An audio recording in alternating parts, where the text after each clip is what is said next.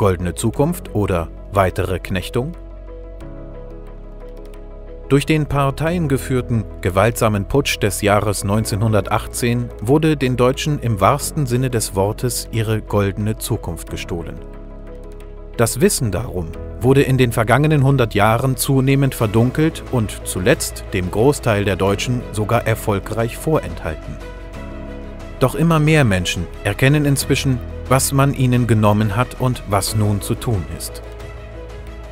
Um diese Entwicklung weiter zu fördern, wollen wir uns nun einige wenige Sachverhalte anschauen, die mit aller Macht vor den Deutschen verborgen gehalten werden sollen.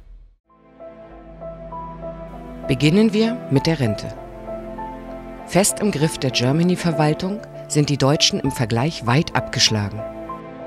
Dazu muss man sich einfach nur mal anschauen, wie in der Gesellschaft des besten Deutschlands aller Zeiten mit älteren Menschen umgegangen wird.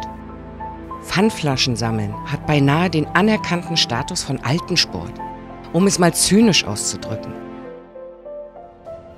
Wusstest du, dass dir nach gültigem deutschen Recht und Gesetz nach 30 Jahren Arbeit als Dank für deinen Dienst an der Gesellschaft ein Rentenanspruch bis zur doppelten Höhe deines Gehaltes zusteht? Das ist gültiges deutsches Recht. Und du möchtest das nicht? Angestellte, aber insbesondere Selbstständige können ein Lied davon singen, welche horrenden Summen für die Krankenversicherung aufgebracht werden müssen. Auch hier lohnt ein Blick auf gültiges deutsches Recht und Gesetz. Danach wird lediglich ein Standardbeitrag von 4% des Gehaltes abgeführt. Darin enthalten sind sämtliche Arztbesuche und Medikamente. Ab dem dritten Krankheitstag gibt es Krankentagegeld in Höhe des durchschnittlichen Tageslohns der Region. Das ist gültiges deutsches Recht. Und du möchtest das nicht? Bleiben wir noch kurz im Bereich Gesundheit. Es dürfte wohl nicht mehr viele Deutsche geben, denen nicht bewusst ist, was für satte Gewinne die Pharmaindustrie auf Kosten unserer Gesundheit einfährt. Diese rein privatrechtlichen Entgleisungen sind nur möglich, weil der fürsorgliche Staat mit seinem obersten Staatszweck der Pflege der Wohlfahrt des deutschen Volkes im Moment noch nicht handlungsfähig ist. In genau diesem, unserem legitimen deutschen Gesamtstaat sind, dank des gültigen Reichspatentgesetzes, Arzneimittel nicht patentierbar. Über allem steht die Pflege der Wohlfahrt des deutschen Volkes gültiges deutsches Recht. Und du möchtest das nicht? Betrachten wir das Thema Steuern und hier speziell die Einkommenssteuer, dann stellen wir fest, dass diese bis zum heutigen Tage auf Grundlage des von Adolf Hitler im Jahr 1934 erlassenen Einkommenssteuergesetzes beigetrieben wird. Die Anwendung von Nazi-Gesetzen ist seit 1945 verboten Trotzdem zahlen Deutsche bis heute brav auf Führers Befehl und wundern sich dann, wenn sie als Nazis beschimpft werden. Übrigens, in Preußen ist die Einkommenssteuer nicht nur legal, sondern der Höchstsatz der Einkommenssteuer beträgt 10% und die Gelder werden an die eigene Gemeinde abgeführt.